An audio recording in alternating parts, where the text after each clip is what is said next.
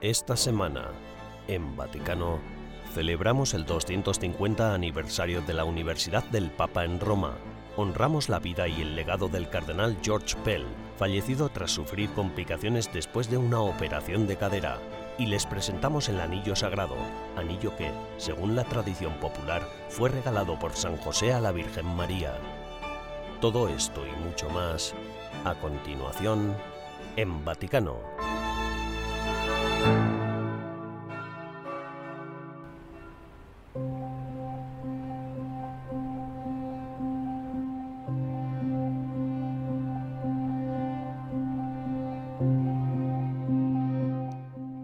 Cardenal australiano George Pell falleció en la tarde-noche del 10 de enero de 2023 tras sufrir un paro cardíaco por complicaciones derivadas de una operación de cadera. Pell era, entre otras cosas, prefecto de la Secretaría para la Economía del Vaticano. Tenía 81 años. Nació el 8 de junio de 1941 en Ballarat, ciudad del estado australiano de Victoria. Debía su fe católica a su madre, de origen irlandés. Su padre era anglicano, nacido en Inglaterra. De niño, antes de descubrir su vocación sacerdotal, Pell aspiraba a ser jugador profesional de fútbol australiano.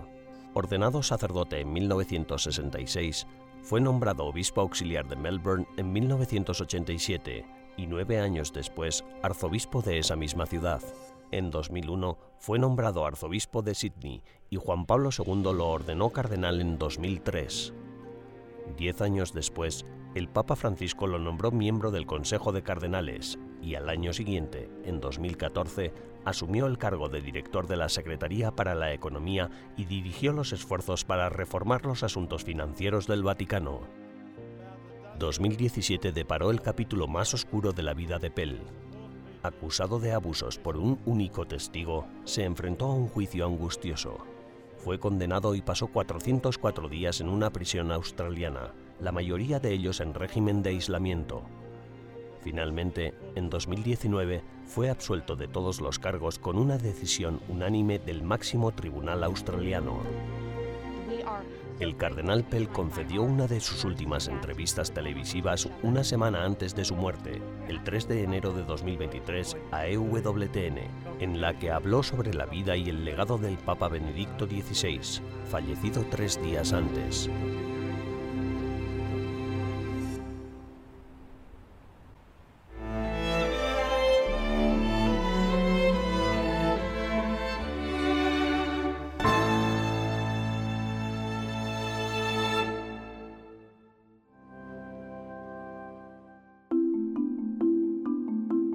Cuatro días después del funeral de Benedicto XVI, el arzobispo Georg Ganswein, secretario personal de Benedicto durante muchos años, se reunió con el Papa Francisco en el Vaticano.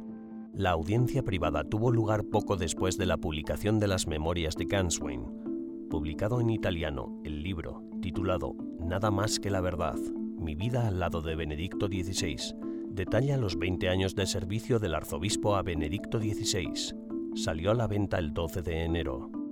Matteo Bruni, portavoz del Vaticano, no ha hecho ningún comentario sobre el libro, del que es coautor el periodista italiano Severio Gaeta.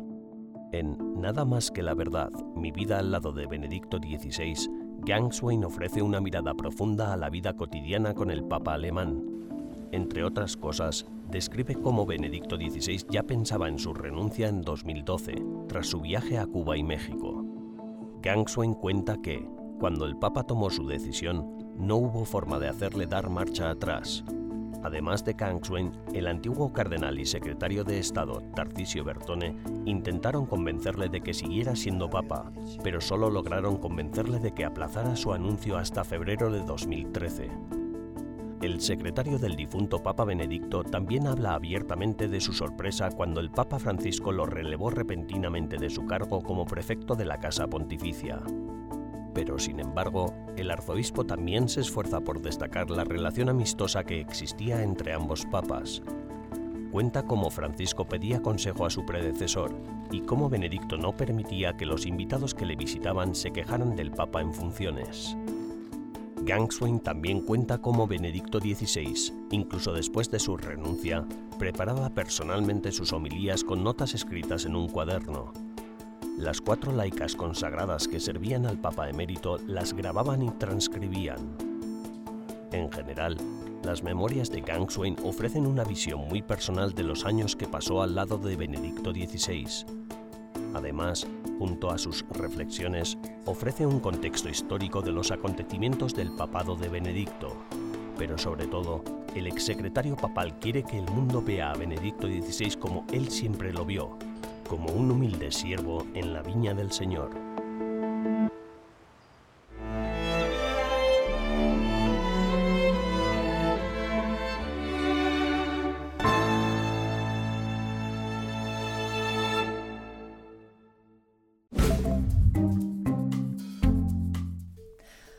Hola y bienvenidos a las novedades del Vaticano de esta semana, las noticias más relevantes del Santo Padre y del Vaticano.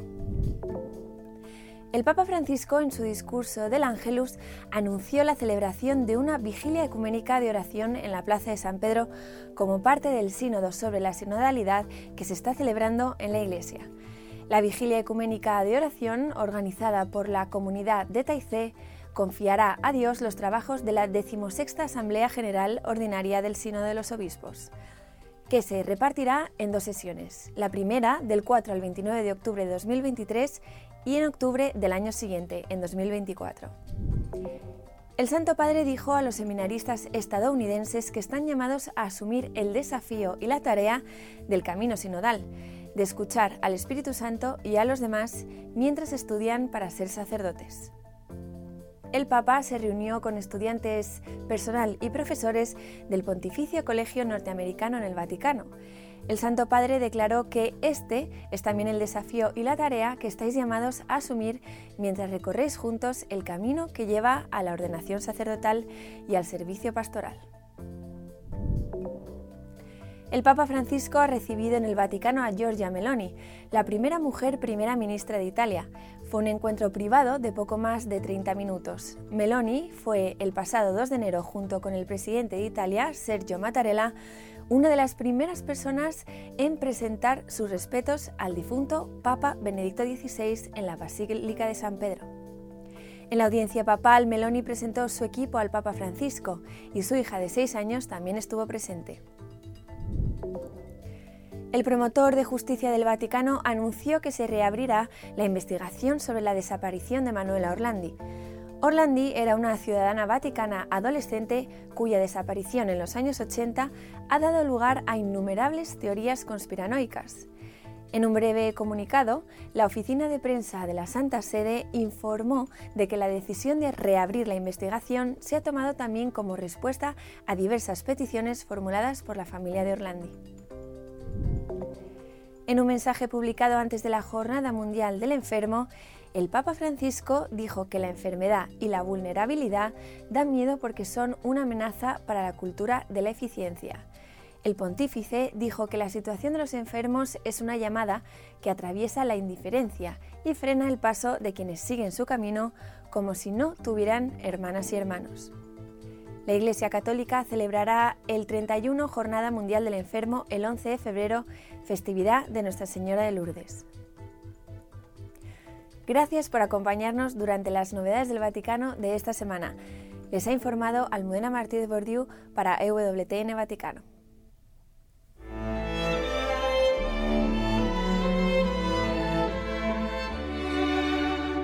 En breves instantes regresamos con más en Vaticano.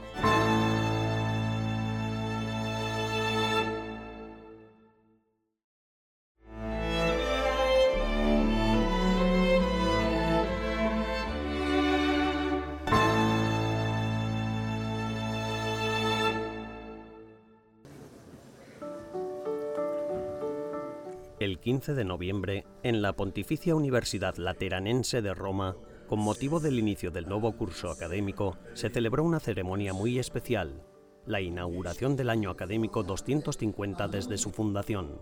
El cardenal Angelo de Donatis, vicario general del Papa y gran canciller de la universidad, abrió la ceremonia.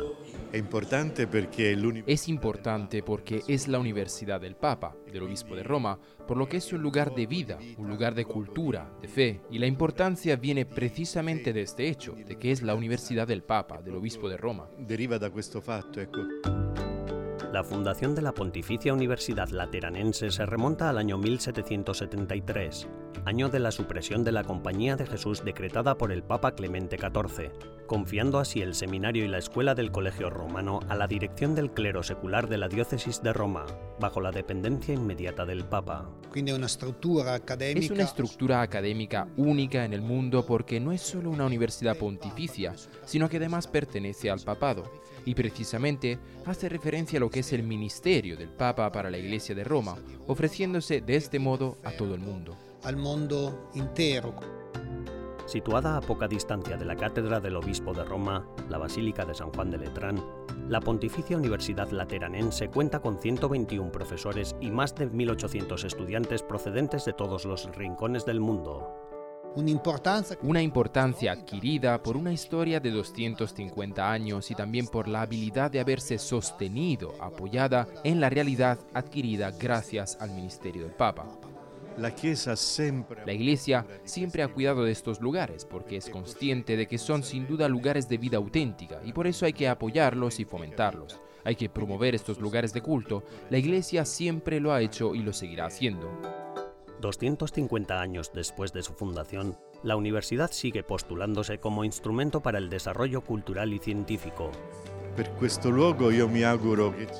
Deseo que haya cada vez más jóvenes apasionados por el estudio de la teología y también por otras ciencias, pero que sea realmente un lugar de auténtica formación para una persona completa, porque esta es la tarea de la universidad, desarrollar personas con una visión integral del hombre, no meros especialistas.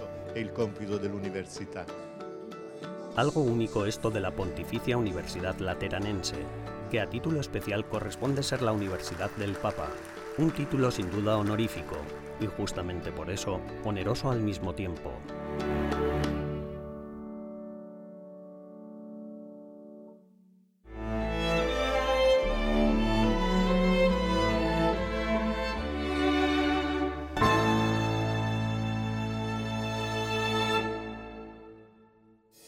I'm Owen Jensen. Tonight on EWTN News Nightly, a towering figure remembering the life and legacy of Australian Cardinal George Pell. El cardenal George Pell, ex prefecto de la Secretaría para la Economía del Vaticano, falleció inesperadamente a la edad de 81 años el martes 10 de enero por la noche en Roma, después de sufrir complicaciones tras una operación de reemplazo de cadera.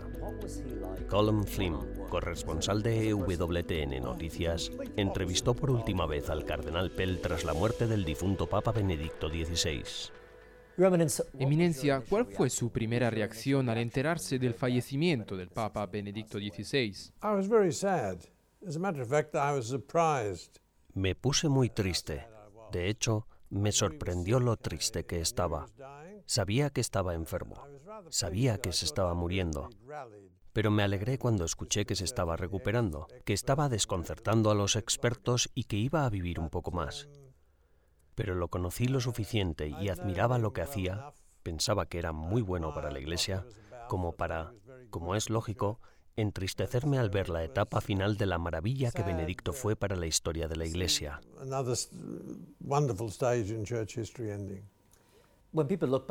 Cuando la gente echa la vista atrás hacia su papado, uno de los momentos más destacados que señalan es la Jornada Mundial de la Juventud en Australia, cuando usted era cardenal allí, en Sydney. ¿Qué recuerdos tiene de aquella ocasión?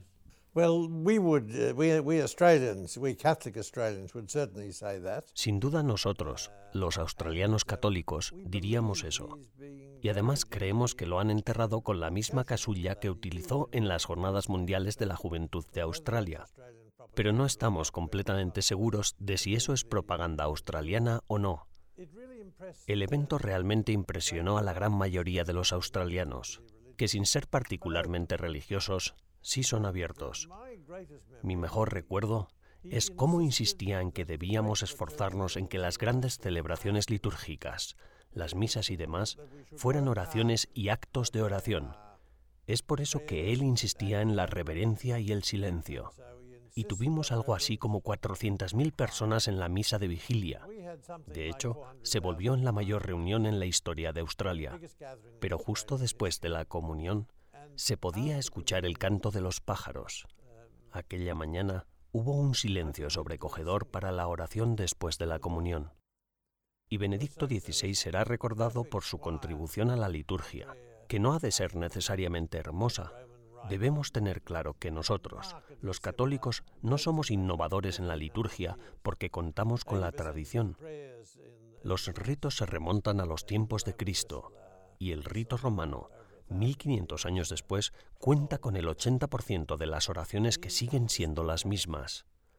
Él entendió esto, y además de valorar las antiguas tradiciones como deben ser respetadas, también se abrió a que, por ejemplo, los anglicanos pudieran seguir adorando de una manera que estaba en consonancia con la hermosa tradición en inglés que ellos habían desarrollado. En mi opinión, eso también fue significativo, muy significativo. Uh,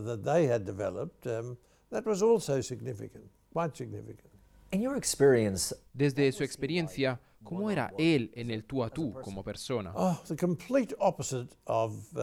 Todo lo contrario de lo que las caricaturas de sus enemigos mostraban, sobre todo antes de ser papa. Y la gente llegó a ver en realidad cómo era. Lo podían llamar inquisidor o lo que fuera, pero era absurdo. No había nada de presunción en su personalidad. Era el clásico bávaro, un hombre tranquilo, gentil y piadoso, todo un caballero, cortés hasta decir basta y encima muy culto. Como suele decirse, un legado depende del ojo que mira. Pero en los próximos días, semanas y años habrá mucho debate y análisis sobre su vida y su legado. ¿Cuál cree usted que debería ser su legado?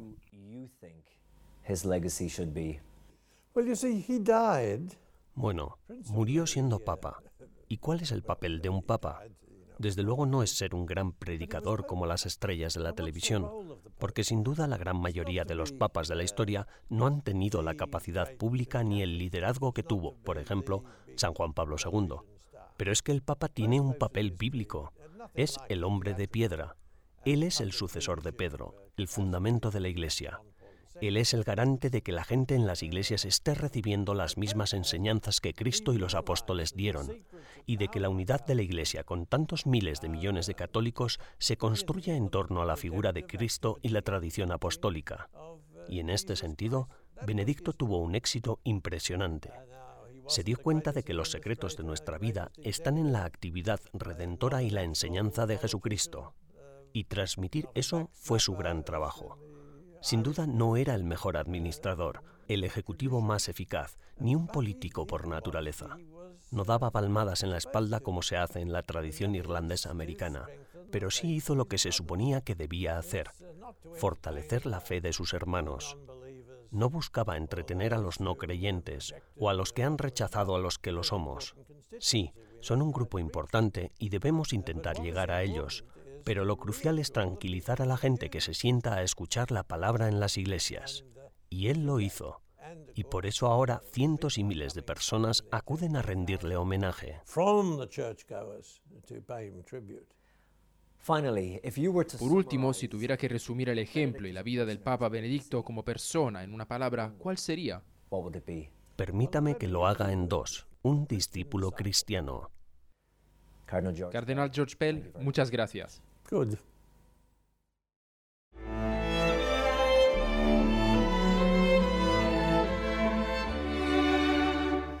Tras una breve pausa, regresamos con más en Vaticano.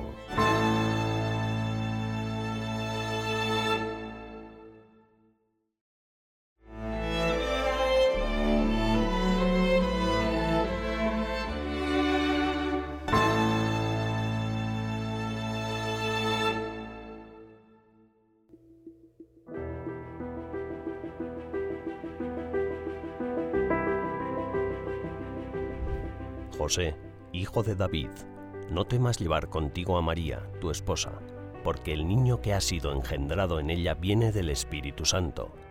Estas son las palabras del evangelista Mateo que narran el momento del matrimonio entre María y José, una fiesta que, desde el siglo XV, la Iglesia Católica celebra cada 23 de enero.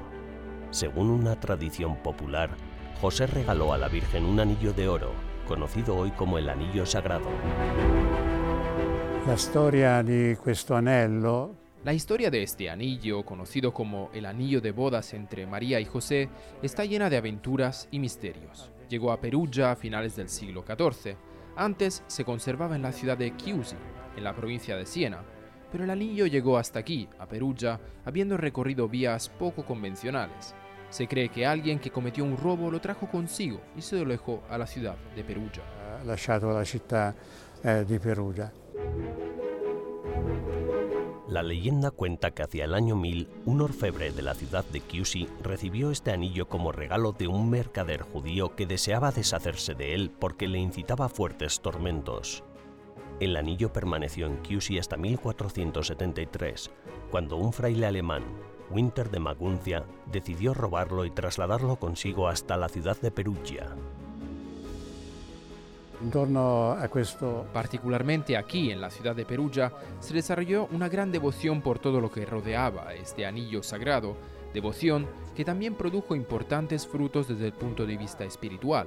Por tanto, más allá de si realmente es el anillo de Nuestra Señora o no, se trata de una llamada muy fuerte, muy sentida por la gente, que luego ha generado a su alrededor una gran devoción y un amplio interés. Este aspecto es un elemento particularmente intrigante que despierta un gran interés en los visitantes, por lo tanto, lo ofrecemos a la veneración de todos ellos con gran cautela, con muchas reservas, sin dejar de dar atención a la devoción que siempre lo ha acompañado. una devozione che l'ha accompagnato. Y continuando la tradición, la alianza que José entregó a María se conserva en una capilla de la Catedral de San Lorenzo de Perugia. En esta catedral, casi en correspondencia con la capilla del Anillo Sagrado, hay una columna con la imagen de Nuestra Señora que tiene el título latino de Mater Gratiae, es decir, Madre de Gracia, Madre de Dios, pero luego la devoción popular acabó por cambiarlo a Madre de las Gracias. ¿Por qué Madre de la Gracia? Pues porque al ser una mujer embarazada, tal y como se aprecia en la imagen cinta de Jesús, él mismo, como Dios que es, es la gracia. Y precisamente porque Jesús es la gracia, la Madre intercede por todas las gracias que necesitamos.